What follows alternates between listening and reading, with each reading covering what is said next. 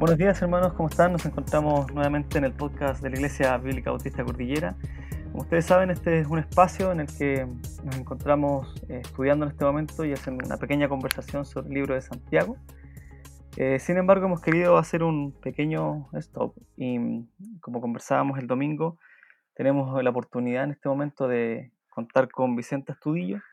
Ustedes sabrán que él es plantador de iglesia en Las Camelias, eh, junto a su familia y mm, queremos conocerle un poquito más, queremos conocer un poco más de él, queremos saber eh, cómo es que llegó allá, cómo es que él tuvo este, esta convicción eh, de salir a hacer misiones, esta convicción de servir al Señor. Y es por eso que tenemos este tiempo para poder conversar, eh, para poder fundamentar y cimentar nuestra fe y poder ver también cómo es que Dios va obrando en nuestras vidas de manera continua y de forma clara que nuestro Señor no, pone dudas, sino no hace las cosas al azar. Así que mm, quiero presentarles a Vicente. Vicente, ¿cómo estás? Muy bien, gracias. Muy contento de poder eh, compartir este tiempo con ustedes y la oportunidad, bueno, siempre de estar ahí cercano a la iglesia de Cordillera. Así que muchas gracias, Pastor Luis Miguel. Excelente, un gusto para nosotros como iglesia tenerte de esta manera virtual ahora con la cuarentena. ¿Cómo la están sobrellevando por allá? Bueno, la verdad tenemos eh, bastante libertad nosotros. El sector donde vivimos es un sector rural donde no hay muchos casos. Entonces, si bien es cierto, eh, tenemos toque de queda a partir de las 10 de la noche y se toman medidas como la mascarilla, el lavamiento de las manos antes de entrar a, a los distintos negocios, no, no, no, es tan estricto como lo que pueden ver en Santiago. O sea, nos podemos movilizar, estar los negocios abiertos, no sé, las ferias. Así que bastante bien, sí, desde el 15 de marzo que no nos reunimos como iglesia, ya casi cuatro meses. Mm. Así que es un tiempo largo y hemos tenido que adaptarnos como todo a este formato virtual, digital, para hacer las reuniones y estar con los hermanos. Claro, para todos un aprendizaje, supongo, para los hermanos también. Sí, así es. Bueno, Vicente, te queremos conocer un poco más. Ya sabemos que tú has estado con nosotros en la congregación, eh, predicando. Hemos tenido el placer de estar contigo. Y, hace un tiempo ya que también tenemos el, privilegio de poder estar con ustedes, ayudándoles en, la oración, ayudándoles también en, diversas formas como, como plantadores de iglesia, entendiendo que estamos en un mismo cuerpo y entendiendo que estamos eh, sirviendo juntos para el mismo Señor y para el mismo reino. Entonces, eh, también para que los hermanos puedan tener más cercanía, puedan también eh, recordar quién es Vicente, quisiera comenzar con esto. ¿Quién, quién eres? ¿Estás casado? ¿No estás casado? ¿Cuántas hijas tienes? Sí, bueno, estoy felizmente casado, ya hace ocho años con Bárbara. Em, el Señor, bueno, nos permitió formar una familia y tenemos dos pequeñitas, Magdalena que tiene cinco años y Victoria que tiene tres años. Excelente Vicente, oye, y mm, ya con toda tu familia, eh, ya sirviendo al Señor, cuéntanos un poquito qué, es lo que hacen eh, allá en las Camelias, eh, cuál es el, servicio que están realizando, ¿están trabajando 100% por la obra del Señor o también están medio tiempo o trabajando a la vez de forma secular? Bueno, eh, junto a mi familia estamos, como decías tú al principio, en el Ministerio de Plantación de Iglesia. Nosotros nos trasladamos a Las Camelias hace aproximadamente tres años, ya este vendría siendo nuestro cuarto año acá. Y soy el pastor de la iglesia, estoy a tiempo completo, gracias a Dios, desde, el, desde que nos vinimos acá a, a trabajar, así que me dedico a tiempo completo a eso a pastorear, a discipular, a evangelizar y llevar adelante el proceso que significa levantar una iglesia, que es un proceso quizás bien arduo, eh, mm. que requiere de mucho tiempo, de mucho, de mucho trabajo. Así que eso es lo que estamos haciendo en este tiempo con mi familia. Súper, este es un trabajo eh, bien distinto. Yo entiendo que en, el área pastoral o ministerial eh, es interesante ver cómo el Señor va trabajando y hay algunos que hemos tenido la oportunidad de quizás ayudar por muy poco tiempo en plantación de iglesia. eh, pero hemos estado más en el área eh, pastoral, en, iglesias que ya han sido formadas, como en mi caso, y no, no he tenido la oportunidad de comenzar una iglesia desde cero. Em, y en ese sentido creo que hay, tiene que haber una convicción muy fuerte, eh, como obviamente al igual que comenzar a pastorear una iglesia ya formada, em, pero requiere también de, de, entender hacia dónde te quiere llevar el Señor. Así es. Em, en este proceso de, de comenzar este desafío de, de, plantar una iglesia, quisiera si nos pudieras comentar un poquito desde el comienzo, cómo, cómo es que el Señor te llama al servicio y mm, cómo es que reconoces el, el, el llamado al Señor. Mm. Bueno, mira, eh, conocí a Cristo siendo niño, me involucré siempre en los ministerios de la iglesia junto a mi familia, pero cuando tenía 17 años, eh, estaba terminando tercero medio, pude ir a, a, un campamento de jóvenes del Ministerio de Palabra de Vida y en ese campamento Dios me desafió profundamente a entregarle mi vida para poder servirle a Él. Tenía planes, proyectos, estaba involucrado con el, el liderazgo estudiantil, pero realmente el Señor me impactó pensando en que Él quería que yo trabajara para cosas que eran eternas. Y Mm, las cosas eternas son las almas de las personas que Él salva y con- que tiene un propósito en sus vidas. claro. Entonces ahí cambió mi perspectiva completa de la vida y terminando cuarto medio me fui a estudiar al Instituto Bíblico de Palabra Vida en, ahí en Argentina. Y luego por un corto tiempo, más bien un año, estuve trabajando con el Ministerio de Palabra Vida en República Dominicana. Y allá hacía un trabajo eh, misionero entre las comunidades haitianas.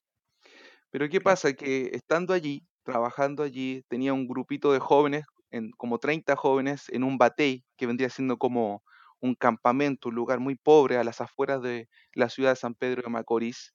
Y semana a semana estaba con ellos enseñándoles la palabra de Dios y de repente me di cuenta que lo que esos jóvenes necesitaban era una iglesia. Claro, pero tú puedes tener un grupo de jóvenes, te reúnes semana a semana con ellos, pero para que verdaderamente crezcan necesitan involucrarse en una iglesia local. Y Mm, yo no tenía una iglesia local, o en el sector no había una iglesia local donde ellos pudieran estar. Y eso me impactó. Yo dije, wow, realmente qué importante es que haya una iglesia local para el crecimiento de este grupo de jóvenes y en realidad para el crecimiento de cualquier cristiano.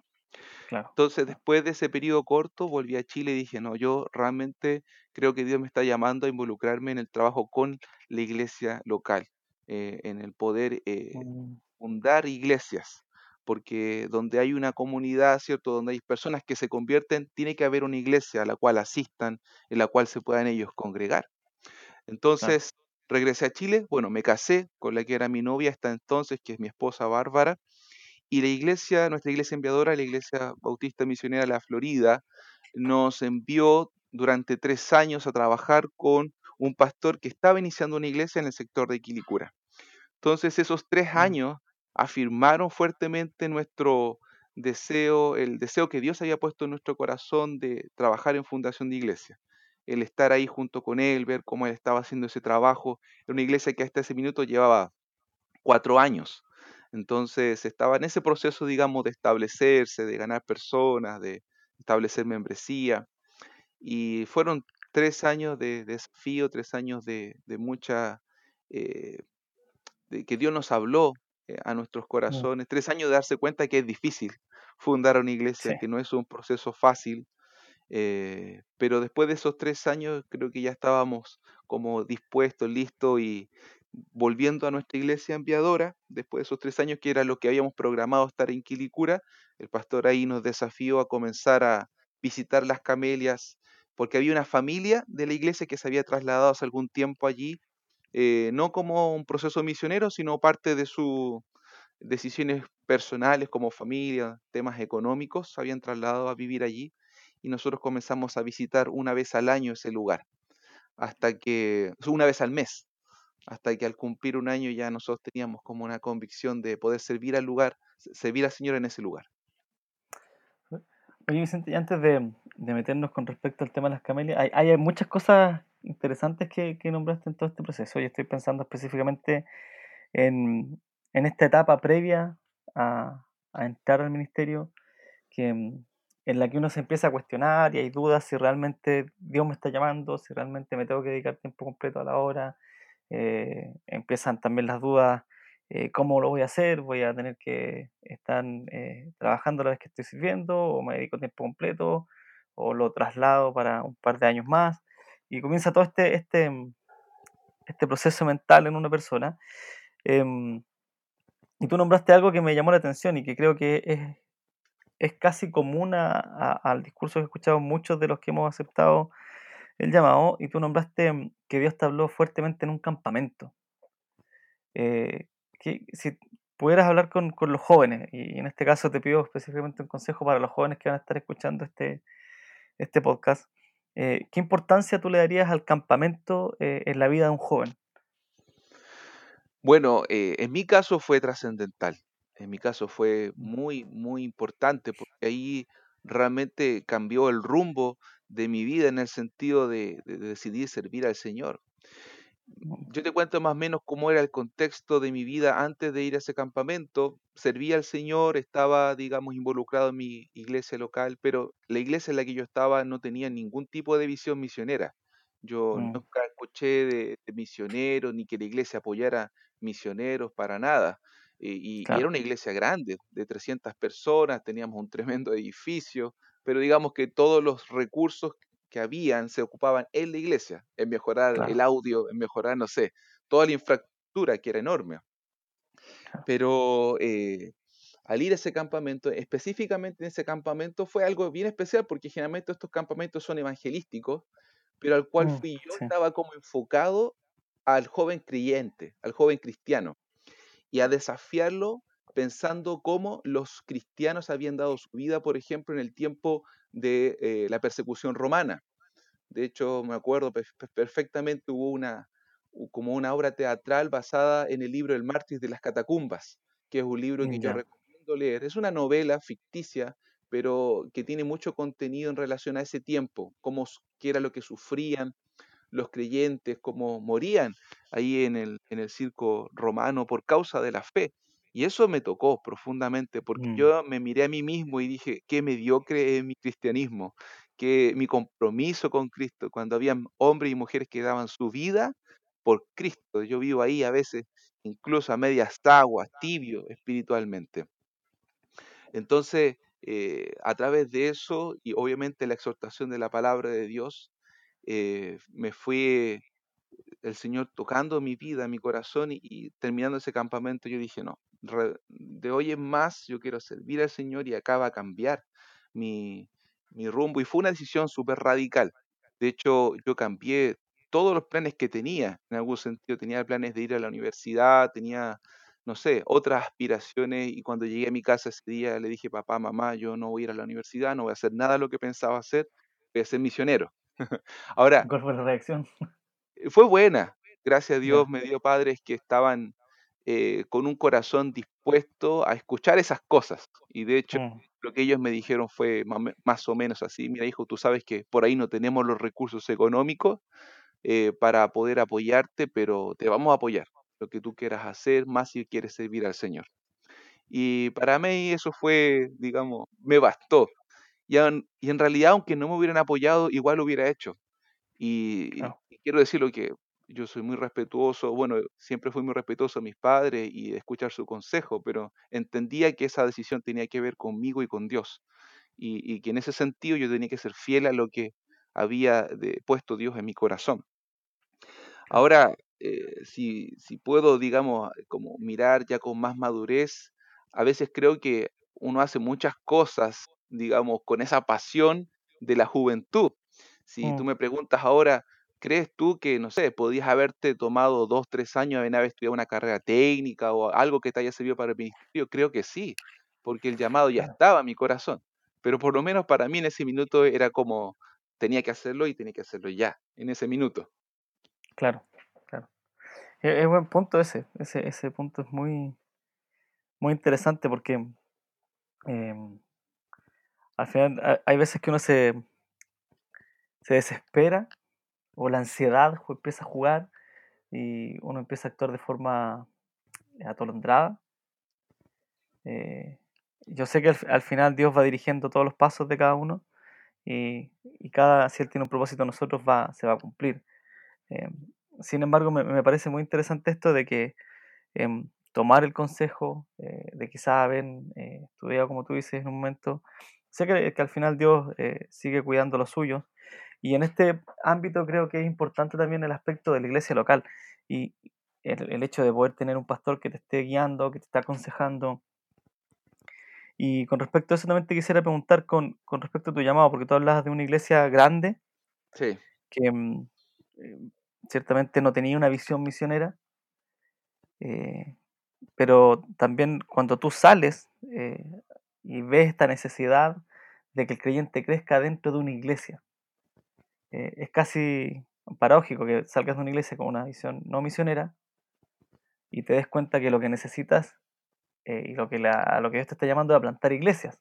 Así es. Lo hace desde afuera. Ahora, ¿cuál, cuál es el, tú crees que el rol, en este caso pastoral y de la iglesia local, eh, en esta guía hacia las personas que tienen un llamado? ¿Qué, ¿Qué, crees tú que hubiese sido para ti un buen consejo cuando comenzaste eh, con todo este proceso de, de, querer servir al Señor? Bueno, mira, es, es, bien paradójico, como dices tú, el contexto donde yo a estudiar la palabra de Dios y donde Dios va poniendo esas cosas en mi corazón, porque eh, ellos me apoyaron, digamos, la iglesia en la que yo me crié, ellos me apoyaron incluso económicamente, pagaron mis estudios, pero eh, en ningún minuto ellos dijeron, bueno, eh, no sé, queremos ser parte de un ministerio de fundación de iglesia, nada, de hecho, terminando el instituto bíblico, yo vi también que se cerraron las puertas de ese lugar y tuve que emigrar a otro lugar, una iglesia de sana doctrina y que realmente pudiera tener una visión respecto a estas cosas. Y ahí sí encontré, digamos, el consejo y el apoyo que antes eh, no tuve, el consejo, el apoyo, eh, ellos me lo brindaron, digamos, dentro de las limitaciones que pudieran tener. Y es muy mm. importante, para mí fue muy importante la influencia del pastor de la iglesia enviadora, en este caso el pastor Iván, en por una parte, e, el consejo de el paso a paso, por ejemplo, cuando él ya nos vinimos acá a las camelias, él me dijo, mira Vicente, nosotros estamos claros de tu llamado, te hemos apoyado, te hemos encomendado, pero ten siempre la confianza de decirme, mira, eh, pastor, me siento seguro, hagamos planes cortos, a tres años, y en tres años mm. evaluemos cómo te sientes en las camelias, y después evaluemos a cinco años, y después evaluemos a diez años. Y en el minuto que tú digas, ya, yo creo que mi tiempo está bien acá, nosotros te vamos a apoyar, entonces, por un lado, él me dio la confianza de salir al campo, pero no me, simple, no me dejó simplemente, ¿me entiendes? Sino que en algún sentido me dijo, yo te estoy respaldando y voy a, a seguir el proceso contigo, porque entendemos que el proceso de fundar una iglesia es difícil, tiene sus desafíos. Entonces, eh, es muy importante el trabajo que la iglesia local haga con sus misioneros en, en acompañarlos en guiarlos eh, y, sobre todo en aconsejarlos también, orar por ellos, porque eso es fundamental. Súper. O sea, en este caso, la, ayuda de, eh, en realidad, la, el mentoreo del pastor Iván Alegría y la iglesia de Bautista de la Florida, o sea, la iglesia Bautista de la Florida fueron fundamentales. Sí, sin duda alguna. Para este rol. Y para una persona, eh, Vicente, ¿qué, ¿qué, aconsejaría para una persona o un joven que está en una iglesia que no tiene una visión misionera, que mm, quizás no hay eh, puertas que se estén abriendo para, para poder vislumbrar o proyectar un ministerio eh, y que está con este deseo de, misiones. ¿Qué, sería tu consejo? ¿Que permanezca ahí un tiempo? ¿Que busque tu lugar? ¿Que, espere? ¿Que pregunte al pastor? ¿Qué, qué, sería un consejo para ese joven? Ah, bueno, yo creo que, eh, bueno, si es una iglesia de sana doctrina, hay una primera instancia en la que él puede compartir su, corazón con el pastor, con los líderes de la iglesia, ponerlo en oración delante del Señor, porque puede ser una puerta que el Señor quiera abrir en ese lugar para comenzar el trabajo con mm. la obra misionera. No creo que sea algo de desechar así en una primera instancia. Sí, de orar, sí, de decir, Señor, mira, toca el corazón de mi iglesia y ser un agente que impulse. Yo creo que los jóvenes tienen esa capacidad de, y tienen la energía, ¿cierto? Tienen ese ánimo que Dios pone en el corazón de la juventud para iniciar cosas nuevas. Y si es un pastor que es sensible a la voz de Dios, va a abrirse también a esas cosas. A veces hay pastores que por ahí no están tan involucrados porque ven a su congregación y no ven a nadie interesado. y, pero de repente si hay un joven que está interesado, que está involucrado en los ministerios de la iglesia, y eso es súper importante, Luis Miguel. Hay veces que hay jóvenes que dicen, oh, yo quiero ser misionero, pero no están dispuestos a hacer el aseo a la iglesia, no se involucran en ningún ministerio, la gente no los ve en reuniones de oración. Y la pregunta del pastor lógica y de los que están ahí alrededor es, eh, ¿qué llamado tiene este, esta persona? Porque claro. tiene un llamado, pero no se involucra en nada. Eh, en realidad, si tienes un llamado, tienes que involucrarte y por ahí también un consejo. Si tú sientes que tienes un llamado al servicio de parte del Señor, pero no sabes, no tienes claridad, involúcrate en todo. está dispuesto a hacer todo en la iglesia, desde el aseo, a hacer clases con los niños, si tienes talentos musicales, hacerlo, si hay un instituto, un, instituto bíblico, involucrarte, porque en esa involucración, en ese eh, poder servir en los distintos áreas de ministerio y servicio de la iglesia, Dios te va a ir guiando a lo que tú tengas que hacer. Claro que sí. Eh, es un muy buen eh, desafío para los jóvenes. Eh, yo creo que tanto tú y yo, y yo creo que la mayoría de los pastores que conozco, pasan por ese proceso de, de, servir en todo lo que, lo que pueden mientras están conociendo su llamado. Y incluso em, los estudios, ya sea colegio o universidad, no llega a ser un estorbo. Uno, termina acomodándose, el trabajo, eh, termina acomodando toda la vida en pos de, algo supremo, de algo mayor, que es el llamado.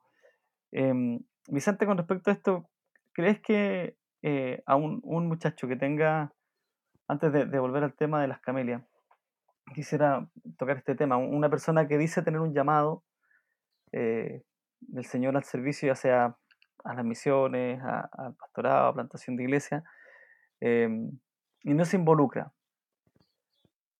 creo que podríamos definir dos categorías. Una quizás tiene un, no tiene un llamado o no ha sido discipulado, no ha sido mentoreado. Eh, ¿Crees que existe esta posibilidad o, habría una tercera? Eh, no sé, mm, a mí se me hace difícil pensar en una persona que Dios llamó al ministerio y que no se involucre, porque es casi inherente al llamado eh, ese deseo, esa pasión.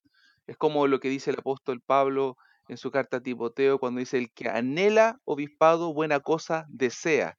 Entonces, anhelo y deseo. Eh, esas cosas están presentes en la persona que tiene un llamado, en ese caso específico al pastorado, pero yo creo que en todo lo que tiene que ver con la obra del Señor, es una evidencia, un llamado, el que hay una persona que quiera activar en la obra de Dios es como evidencia de, la fe verdadera, una persona que ama a Dios, una persona que, quiere aprender de su palabra, que quiere involucrarse con una iglesia. Es una evidencia de que es un creyente. Entonces, eh, yo creo que si tú dices que tienes un llamado a cualquier área de servicio o ministerio, tiene que haber evidencia en tu vida. Y si no la hay, entonces tienes que analizar si verdaderamente Dios te está llamando porque también hay algunas resoluciones que son emocionales en la vida, ¿sí? O sea, mm. digámoslo así, en el campamento no fui el único que pasó adelante diciendo yo quiero consagrar mi vida a Cristo y servir. Había muchos, digamos, pero de esos muchos, muy pocos son los que están realmente involucrados en el ministerio. Y, y digamos que no es algo peyorativo, porque no todos vamos a estar, digamos, a 100% en el pastorado o en las misiones. La iglesia también está compuesta por un 90%, 95% de cristianos que son fieles, pero que tienen sus trabajos seculares y que sirven al Señor también de esa manera. Claro que sí. Claro que sí. Sí, excelente. Al fin y al cabo, como tú dices, es una evidencia y sería poco lógico que una persona que tenga un llamado a servir no sirva. Exacto. Tenemos una hermana en la iglesia que siempre dice eso, cristiano que no sirve, no sirve. Sí. Bien, bien práctico. Em, Vicente, volviendo a todo esto y en este mismo proceso, em, luego que ya con la iglesia de la Florida y con, el mentoreo de, Pastor Iván, em, a la par ya junto con tu esposa, con Bárbara, ¿cómo confirman el, hecho de estar allá en las Camelias? ¿Cómo, ¿Cómo ese proceso entre ustedes como matrimonio cómo ese proceso de llegar a decir, sí, vamos a salir de nuestra zona de confort, vamos a salir, vamos a dejar eh, la cercanía con nuestras familias para cambiarnos de lugar. ¿Cómo, se vive ese proceso em, entre un matrimonio? ¿Cómo se vive ese proceso para decir, sí, tenemos la convicción que acá tenemos que estar? Bueno, yo creo que ese proceso comenzó cuando Bárbara decidió casarse conmigo. Ella sabía, digamos, que esto iba a ser una montaña rusa. Venía con el contrato. Claro, venía con el contrato. Claro, porque cuando yo conocí a Bárbara, mis planes eran vivir en Haití, trabajar con los haitianos. Entonces, más o menos, ella asumía que la vida conmigo no iba a ser algo fácil. ¿Ella ya em, también tenía un llamado misionero? Sí, Bárbara desde también su adolescencia quería servir al Señor, pero a diferencia mía, eh, sus padres le pidieron que antes de salir a estudiar en el Instituto Bíblico, ella estudiara una carrera en la universidad, porque consideraban que era una herramienta y también porque ah, con 17 años que ella salió de, de la enseñanza media, consideraban que todavía faltaba madurez y crecimiento en su vida. Entonces Mm, ella también a diferencia en, en obediencia, digamos, a sus padres, yo lo hice, digamos, porque mis padres me apoyaron. En el caso de ellos, sus padres le dijeron, queremos que espere y ella fue obediente. Estudió una carrera y que es algo que nos ha servido muchísimo también. Ella es profesora de inglés.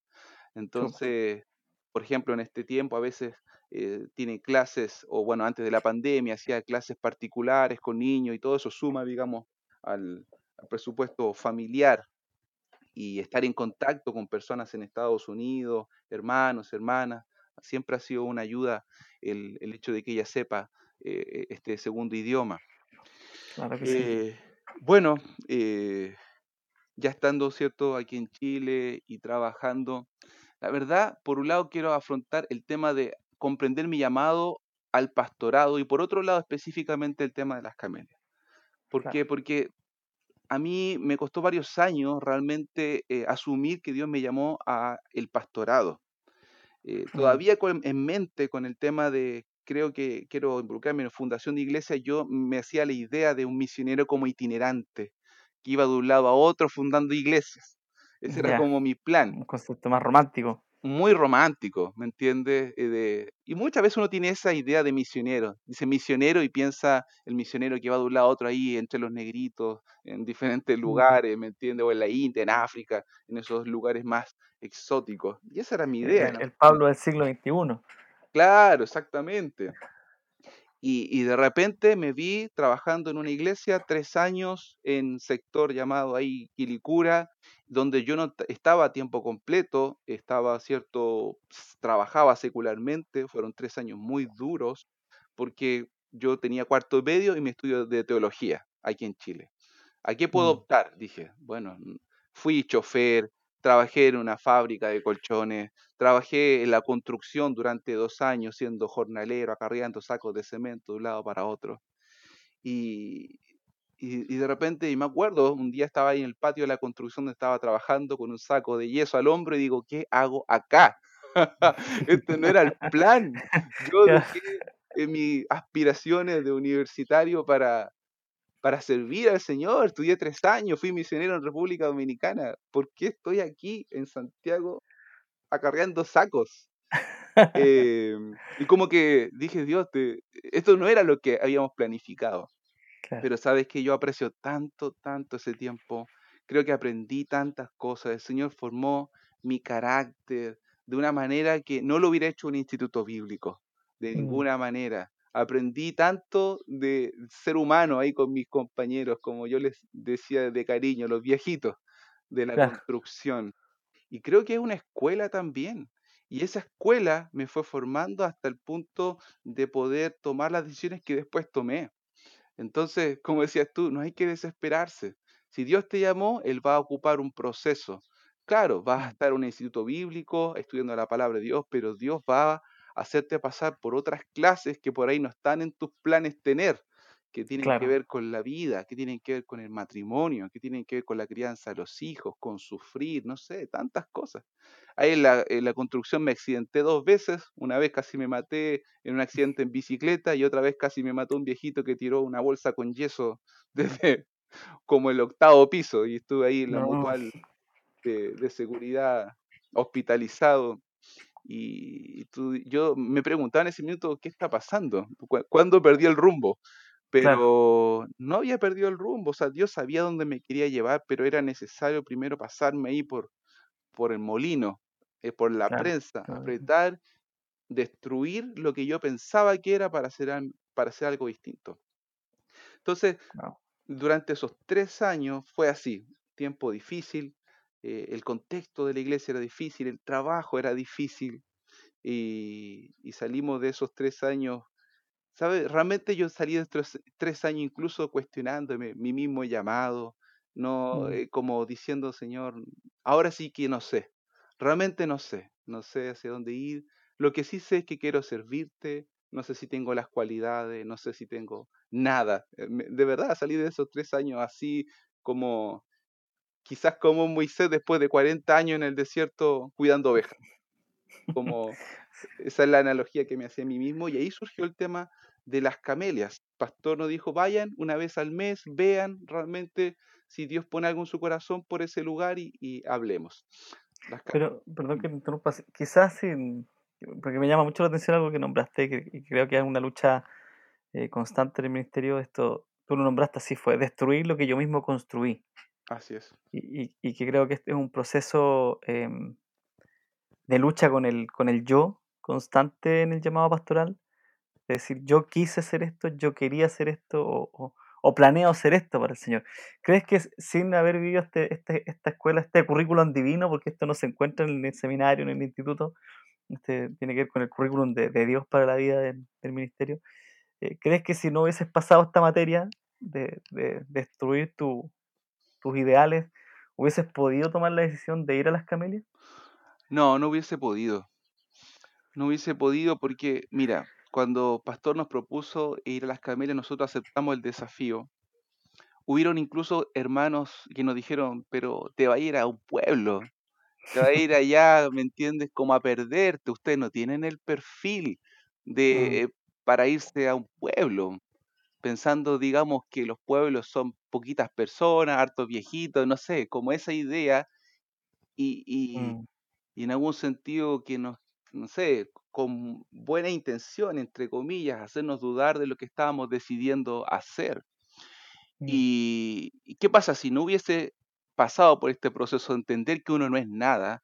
Quizás el orgullo te hace pensar que tú eres algo y que por lo tanto, no sé, eh, mereces ir a, unos, a un lugar más populoso o mm. donde tu ministerio tiene una perspectiva, tiene como más luminosa, la ciudad, grandes iglesias, eh, no mm. sé, mucha gente, ministerio de alabanza ahí, exuberante.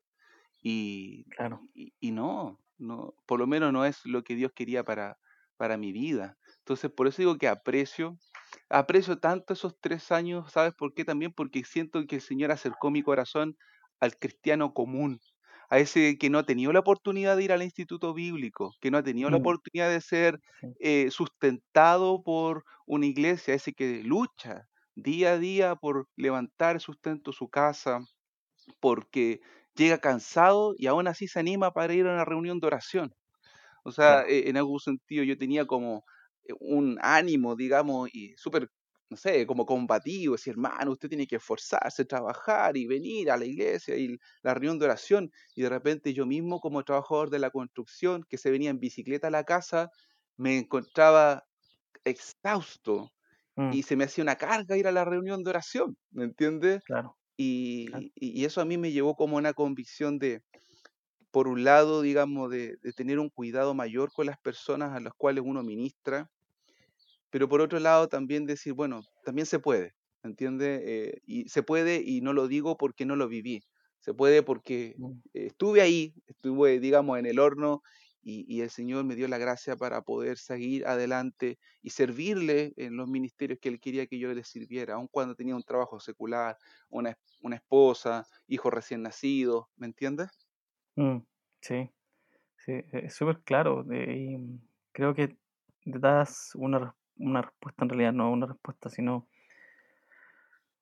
estás entregando algo que no, no, no, lo encuentras en otro lugar, no lo encuentras en un instituto. Yo entiendo la, la necesidad de los institutos bíblicos hoy día con, con, con, el hecho de prepararse para el Señor, con el hecho de, que tenemos que tener eh, hasta cierto grado de, mm, de, aprobación incluso en las iglesias, de que, de que, estás capacitado para el ministerio, cuando el Señor es el que nos capacita.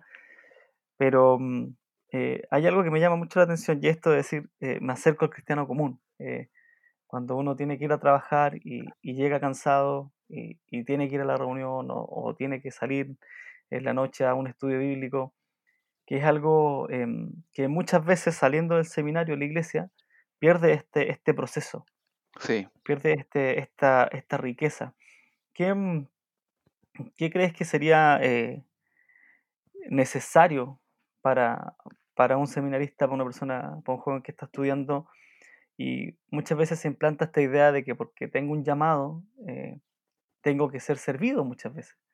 si quiero hacer un viaje, la iglesia me tendrá que sostener, si tengo que servir, la iglesia me va a poner los recursos para hacerlo. ¿Qué, qué, consejo le darías a, a, un, a, un, muchacho que está recién en el seminario?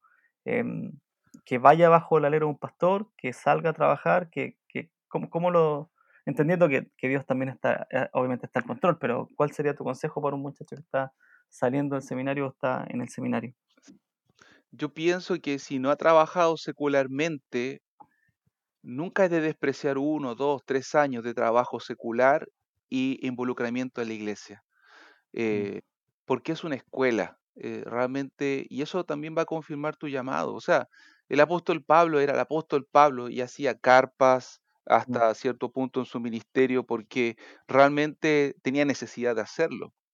Eh, y si, no sé, un hombre llamado por Dios con esas capacidades tuvo que hacerlo, ¿cuánto más nosotros. O sea, yo no estoy diciendo que la iglesia no apoye económicamente a un misionero o a un pastor que sale a la obra. Amén que lo haga y yo he sido sustentado durante estos tres años y estoy muy gozoso de poder estarlo, pero hubieron otros tres años donde tuve que pelar el ajo en algún sentido y aprender a, a sustentar a mi familia y a coordinar ambas cosas, la vida secular, la vida ministerial y servir al Señor. Entonces, eh, cuando un joven se va al seminario, y en este caso, pensando quizás este joven que sale de cuarto medio se va, por ejemplo, al sí, seminario, eh, hay muchos procesos en la vida que uno tiene que vivir, de madurez, de crecimiento, que tiene que curtirse de alguna manera y mm, trabajar secularmente, servir un año, dos, tres, cinco años al alero de otro, otro pastor que ya tenga la experiencia, ir aprendiendo, ver, trabajar. eh, es algo que es valorable y, creo que en el proceso de, de prepararse uno no debe apurarse. Yo claro. me acuerdo, eh, tenía un consejero en el Instituto Bíblico y siempre mi, mi lucha era que yo me veía a mí mismo tan imperfecto, tan inmaduro, yo decía, pucha, quiero madurar, quiero eh, crecer, quiero ser como sólido, no quiero estar ahí eh, fluctuante como un niño. Y él un día me dio un ejemplo, me, me dijo, mira, tú tienes que elegir, Vicente, si quieres ser un roble o quieres ser un zapallo. El zapallo me dice, va dos, tres meses, un tremenda, una tremenda cosa, que tú la ves y dices, wow, ¿cómo creció tan rápido? Pero él me decía, pero tíralo al suelo, tira la sandía al suelo, ¿qué va a pasar? Se va a reventar. Ahora, el roble se demora muchos años en ser un roble, muchos años, pero va a venir una tormenta, va a venir un vendaval, un viento recio y el roble ahí va a estar, no se Mm, va a caer.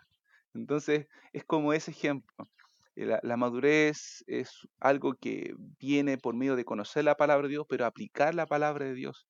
Y eso va a tomar tiempo. Entonces, hay que eh, ir poco a poco, hay que seguir el consejo de aquellos que están, eh, que Dios puso sobre nosotros y no em, despreciar oportunidades que el Señor nos va dando. Puede ser de trabajo secular, de ministerio, no estoy a cargo, sino que tengo que ponerme bajo la supervisión de otro, de los pastores que son, en este caso yo me fui a trabajar tres años con un pastor que era viejito, tenía 70 años. Entonces, había una diferencia generacional súper grande. Habían claro. cosas en las que no nos entendíamos, que teníamos discusiones, pero que me sirvió ese tiempo, me sirvió enormemente y yo lo aprecio muchísimo el haber podido estar ahí con el pastor Abelardo. Así que ese consejo le daría al joven que me pueda escuchar. Súper, súper. Y, este tema también de aprender a, a- a respetar y a someterse a la autoridad, em, porque no porque uno tenga un llamado ya es pastor o ya es misionero, Sí. Eh, tiene que respetar también a la, a autoridad de la iglesia local. Em, y con respecto a esto, volviendo un poco a lo que estábamos conversando antes de, meternos en todo este, este bosque de, situaciones que van apareciendo a, medida que el Señor nos va guiando, em, quedamos en, en- en todo este tema, cómo es que Dios fue confirmando tu llamado, em, cómo es que Bárbara ya también venía con un trasfondo en el que quería servir al Señor. En cierto sentido, Dios los une, Sí. ustedes toman esta decisión de salir, eh, llegan a las Camelias, confirman este lugar, eh, y, y la pregunta es, eh, es bien directa. ¿Cómo logran los dos decir, ya, nos vamos a las Camelias? Y después, ¿cómo es su proceso de adaptación? Porque ustedes se van con las dos niñas ya, ¿o no? Claro, exactamente. La vi que tenía cuatro meses cuando llegó a las camelias y la Magdi tenía Ya, dos años, o sea, eran bebés chiquititas. claro. Mira, em, yo creo que Dios fue afirmando, por un lado, nuestro deseo de servir cuando trabajábamos secularmente, porque nos Mm, mirábamos los dos y yo creo que mi esposa me veía a veces conflictuado porque veía que, que yo realmente anhelaba estar en el ministerio y, mm, y que trabajaba día a día para sustentar la familia, pero que mi corazón no estaba en ese trabajo, ni en el ganar dinero, claro. sino que en el poder servir al Señor. Entonces, eh, volvimos ahí a la Florida, estuvimos yendo una vez al mes a las camelias. Al principio, nos, claro, encantaba ir, compartir con personas. eh, ganamos un matrimonio para Cristo, que era un matrimonio jovencito, estábamos súper animados con ellos, pero no teníamos una completa seguridad en nuestro corazón. Fueron varios meses de oración, eh, de estar allí pensando, conversando. Claro, a uno le gustaba el lugar, es el campo, pero nunca en nuestra vida habíamos tenido planes de trabajar, digamos, en el campo, no teníamos idea, ambos santiaguinos, sin ningún tipo de familia tampoco cerca, de, en- aquí en las Camelias. Eh, pero lo pusimos en oración delante del Señor, eh, empezamos a, a poder, ¿cierto?, buscar la dirección de Dios a través de su palabra. Me acuerdo fue en diciembre del año 2016, terminando ese año de ir y venir de ese lugar, que estaba leyendo el libro de Mateo y ahí hay una palabra en Mateo capítulo 9, verso 35, donde dice que recorría Jesús todas las ciudades y las aldeas, enseñando Mm, en las sinagogas y predicando el evangelio del reino. Y a mí me llamó poderosamente la atención ese pasaje, porque decía ahí que recorría la ciudad, las ciudades y las aldeas. Y era pensar que nuestro Salvador no se limitó a, a las grandes ciudades. Él no claro, solamente daba claro. sus discursos y cátedras, ¿cierto?, en Jerusalén Mm, eh, o en Capernaum. Él también iba a las aldeas. Y cuando dice aldea, está hablando de villorrios, de lugares donde habían cuatro o cinco casas. Y tú dices, y mm, el Señor iba ahí también a predicar el Evangelio, y eso ahí me, me volteó, me impactó. Y decía, ¿por qué? ¿Por qué dudo? ¿Por qué tengo, cierto, en mi corazón esta idea quizá implantada de que el servicio al Señor en un pueblito que nadie conoce es menos? eh, eso es mi puro orgullo. Eso claro. simplemente es vanidad, eso no tiene que ver con algo que venga de parte de Dios. Entonces ahí yo le dije, ¿sabes qué, amor? Yo tengo la convicción de que tenemos que irnos a las camelias. y mi esposa me dijo, ¿pero estás seguro? Y yo le dije, no, no estoy seguro, pero sí estoy seguro de algo. Estoy, estoy seguro de que quiero servir al Señor, de que el Señor Mm, nos llamó a su obra. ¿Y sabes qué? Ahí hay un lugar hay personas que necesitan ser pastoreadas, la iglesia nos, nos apoyaría para poder, vamos, dije, oye, somos jóvenes. En ese tiempo yo tenía 27 mm, años, mi esposa tenía 25 años, trabajemos allá 5, 10 años. En 10 años voy a tener 37, todavía voy a ser joven. Y si queremos emprender otro proyecto, emprendemos otro proyecto, pero en 10 años ya va a haber una iglesia formada allí. Y sabes que ese pensamiento fue el que finalmente nos llevó a decidirnos a ir a las camelias. Es decir, ok, ¿sabes qué? Ya, si me voy a equivocar, prefiero en algún sentido, entre comillas, equivocarme, prefiero hacerlo haciendo cosas para el Señor, sirviendo al. Señor. Y, y en algún sentido nunca va a ser una equivocación servir al Señor. Y 10 años fundando una iglesia no es una pérdida de tiempo, son personas que se van a salvar, personas que van a conocer a Cristo, van a ser discipuladas, es un trabajo. Y así nos fuimos. Y por eso el pastor también en algún sentido nos dio esa chance de decir, bueno, veamos esto cómo va, a tres años, a cinco años, a diez años. Entonces la convicción primordial no era tanto el lugar, sino el llamado que Dios nos había hecho. No, era tanto el lugar físico, geográfico, no, era así como si yo, Dios, vino un ángel y me mostró que eran las camelias, sino que era, por un lado, ver que el ejemplo del Señor Jesucristo, y por otro lado decir, bueno, ya tenemos el llamado, tenemos el apoyo de nuestra iglesia local, ¿por qué no ir? ¿Por qué no desafiarnos a hacer esto? Claro, claro. Em, me, gusta esto que, acabas de nombrar. Ya hay gente, tenemos el llamado, estamos jóvenes. si nos vamos a equivocar, nos vamos a equivocar haciendo cosas para el Señor. ¿Y mm, crees que em, quizás como, como iglesia, y, estoy hablando quizás como, no tanto iglesia global, sino como iglesia eh, nacional, como, Chile, em, hemos quizás como mal entendido el, el concepto de la gran comisión eh, quizás hemos recortado el mapa y lo hemos llevado solo a Santiago, eh, hablando específicamente desde, la, desde las iglesias, porque tenemos toda este, esta idea romántica de querer salir, querer ser el nuevo Pablo, ir a estos lugares tan recónditos, salir de Chile, pero realmente en nuestra misma nación tenemos lugares que no han sido alcanzados. Sin duda alguna. O sea, es cosa de ver el contexto de la iglesia de sana doctrina, iglesia bautista, entre eh, la, región metropolitana, por ejemplo, eh, séptima, sexta, séptima y octava región de Chile. Es como mm. que hay un salto de la iglesia entre Santiago y Temuco. De Temuco hacia el sur, un montón de iglesias, un montón de, ministerios, pero dice la, la, región del Maule. Aquí, ¿quién? Mm. No sé. ¿Dónde hay una iglesia conocida? En Linares en, en, algún lugar. Yo, este mismo, acá en Parral, hasta hace poco no había ninguna iglesia de sana doctrina. Mm. Y tú dices, ¿cómo? ¿Cómo era? es posible? O sea, eh, lo que encuentra por todos lados son iglesias pentecostales. Esa es la mm. realidad de nuestro país, pero como iglesia bautista no hemos quedado en el sentido de la expansión. Y tiene que ver mucho por, por un lado, pienso quizás por, por una idea que no creo que esté correcta. Yo me acuerdo que conversaba con un otro chico que también decía tener llamado pastoral y él me decía, no, mira, yo no me voy a mover de acá hasta, hasta que tenga la completa seguridad de que Dios me está enviando a ese lugar porque yo me voy a morir en ese lugar. Mm. Uf, y llegar a esa convicción es difícil. ¿Cuánto tiempo te va a tomar si no estás en ese lugar? O sea, si tú me preguntas hoy a mí, si yo me movería de las camelias, yo te digo que no, yo me voy a morir acá. Pero mm. porque durante tres años Dios me ha ido confirmando eso y digo, yo amo estar acá. Ahora, si Dios me mandara a otro lugar, también me iría. Pero en algún sentido eh, es difícil o, uno piensa, claro, eh, tengo que tener todo el sustento, tengo que ya haber visto una casa antes de salir a la, a la obra misionera, quiero tener como todas las fichas antes de. Claro. Y yo creo que no es así.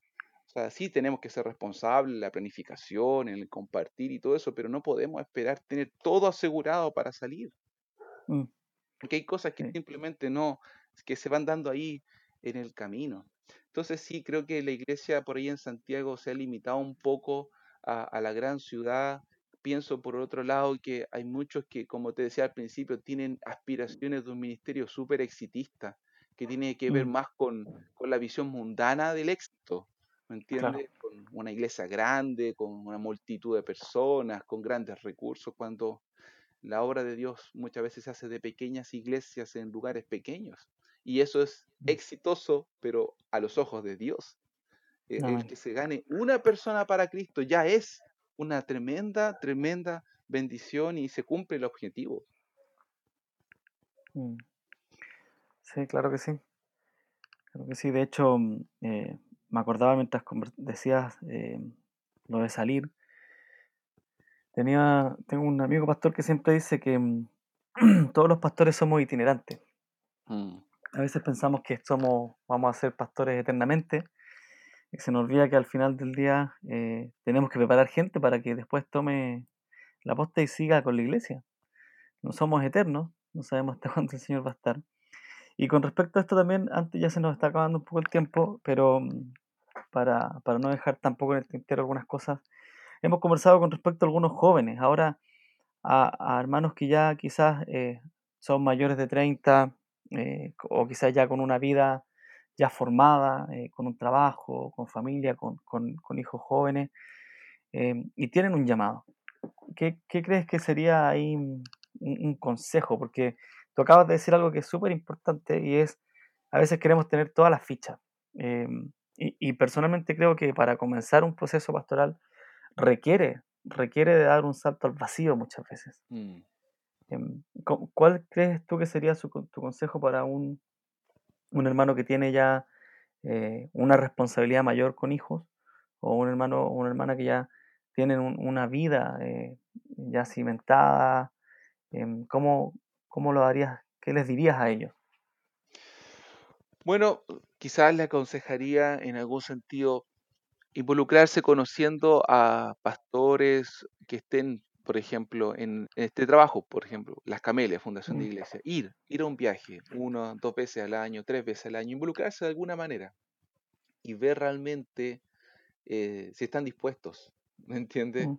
Porque yo conozco hermanos que tienen un hermoso corazón para servir al Señor, pero que viendo la realidad del ministerio finalmente dicen, no, yo no tengo, no estoy capacitado o no, no, no estoy dispuesto a la renuncia, porque servir al Señor a tiempo completo requiere de renuncia, mm. requiere de la renuncia nuevamente a esta idea eh, del éxito que el mundo te ofrece, requiere de la renuncia a la seguridad, ¿sí? A la, nosotros recibimos un sustento, no es un sueldo, eh, mm. es algo distinto, porque el sustento es variable, el sueldo no, el sueldo tú se lo puedes reclamar a alguien, dice, oye, no me pagaste las horas extras. En el ministerio no hay horas extras. Tú tienes que hacerlas nomás.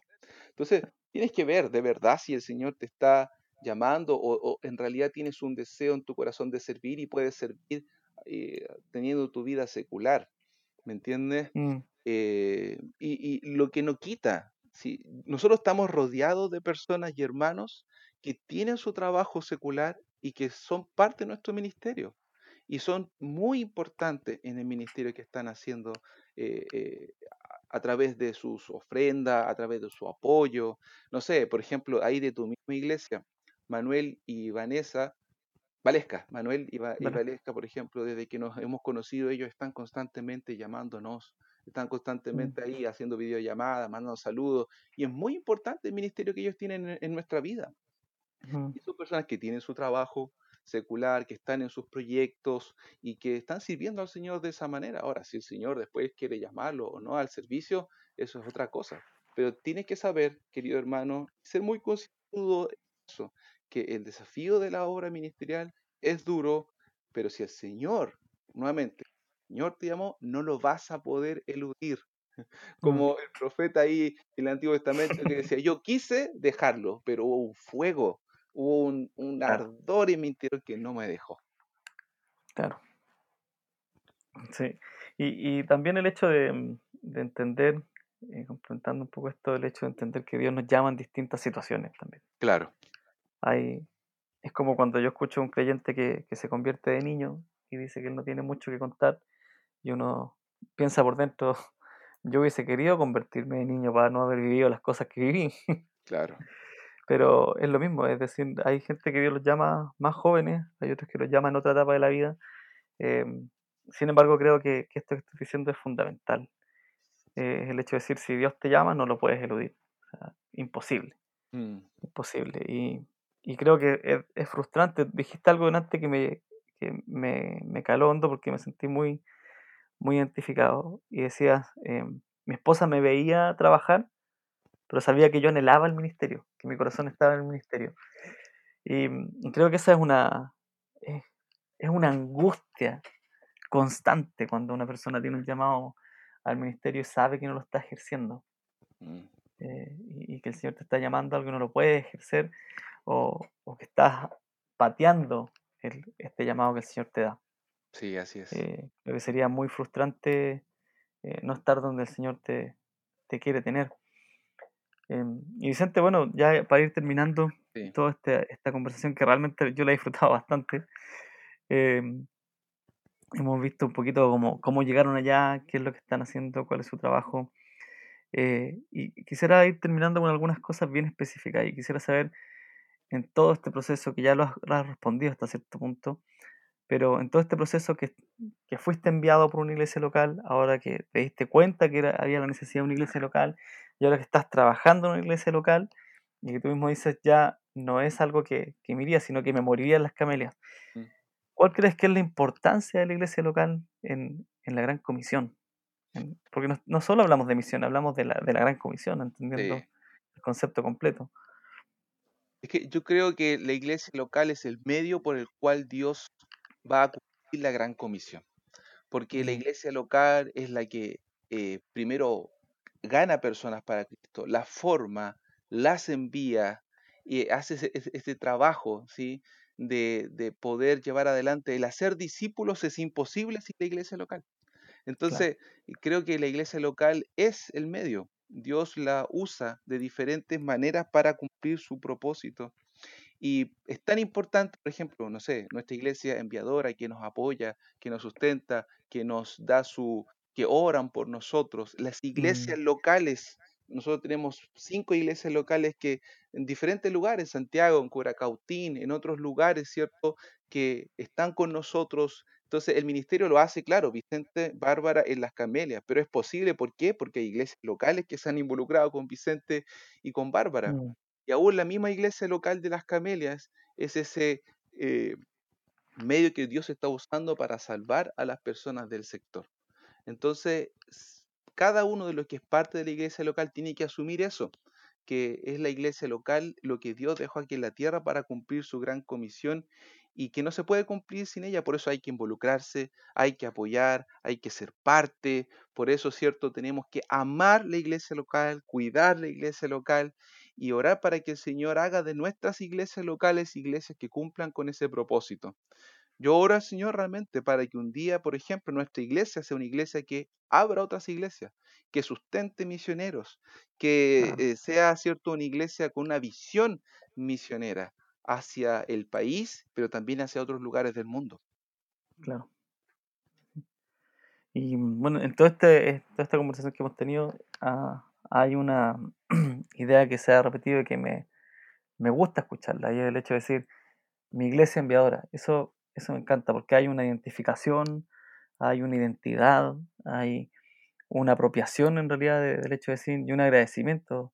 Es decir, fui enviado por una iglesia, Sí, fui enviado por una iglesia que, que nos, que nos ayuda, que nos sustenta dentro de lo posible, que están mentoreándonos. Y en, y en todo este, en este trabajo hay otras iglesias locales que también están involucradas en el conjunto. Yo siempre digo, al final es como que eh, nosotros llegamos de colados en este proceso que el Señor hizo con ustedes y nos hemos podido involucrar con la obra que están haciendo. Em, para nosotros como, como iglesia ha sido eh, tremenda bendición poder estar con ustedes en este proceso em, y poder ver y hacer también tangible eh, la misión dentro de la congregación. Creo que el hecho de poder estar mirándolos, estar viéndolos, también hace eh, tangible y real el llamado misionero, sobre todo para aquellos muchachos y aquellas personas de la iglesia que, que sueñan o anhelan a- o, em, ser pastores o anhelan el ser misioneros, pero no había algo que podían echar mano y decir, sí, acá tenemos un, un ejemplo vivo de que Dios lo hace las cosas. Entonces para nosotros es fundamental em, y ustedes son parte del crecimiento eh, y la madurez de nuestra iglesia sin saberlo. Entonces estamos muy, muy agradecidos por, por permitirnos ser parte de este, de este trabajo que Dios está haciendo con ustedes, las camelias. Y dale, ¿vas a decir algo? No sé si... sí, no, ah, obviamente agradecerte también a ti, pastor, y a la iglesia por involucrarse con nosotros. Yo creo que el Señor en sus planes y propósitos, como decías tú, tenía esto planificado, porque ustedes han sido de tremenda bendición para nosotros y nosotros de alguna manera también para ustedes. Y es esta relación entre iglesias locales, ¿cierto? Que se genera algo maravilloso, que se genera algo Mm, precioso. Y uno lo ve desde, no sé, el libro de los hechos, las iglesias interactuando, apoyándose, orando unos por otros, y lo vemos también en el día de hoy. Claro que sí. Vicente, ya estamos terminando. No sé si hay algunas palabras finales que quisieras dar o algo que quisieras concluir.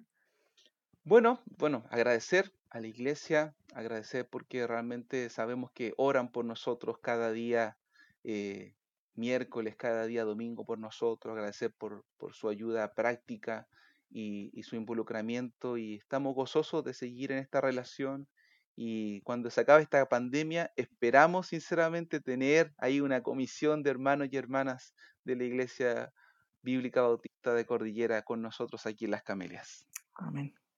Amén. Bueno, Vicente, Dios mediante, eh, podremos vernos nuevamente. Así Dios es. mediante podremos estar eh, otra vez conversando eh, cara a cara. Y agradecerte por este tiempo. Muchas gracias por, por este. Sabemos que es un espacio y un momento que también tienes que eh, salir de tu casa y salir de, de tu familia. Pero te agradecemos, te agradecemos mucho este, este tiempo que nos has dado. Hermanos, hemos llegado a nuestro fin. Hemos terminado esta agradable conversación y creo que muy edificante eh, conversación con Vicente. Esperamos que sea también de edificación para ustedes. Y nos vemos nuevamente y nos oímos eh, en otro podcast. Mi nombre es Luis Yáñez, tengo el privilegio de ser pastor de la Iglesia Bíblica Bautista y estamos finalizando nuestro podcast del día de hoy. Dios les bendiga. Hasta luego. Hasta luego, Vicente. Hasta luego.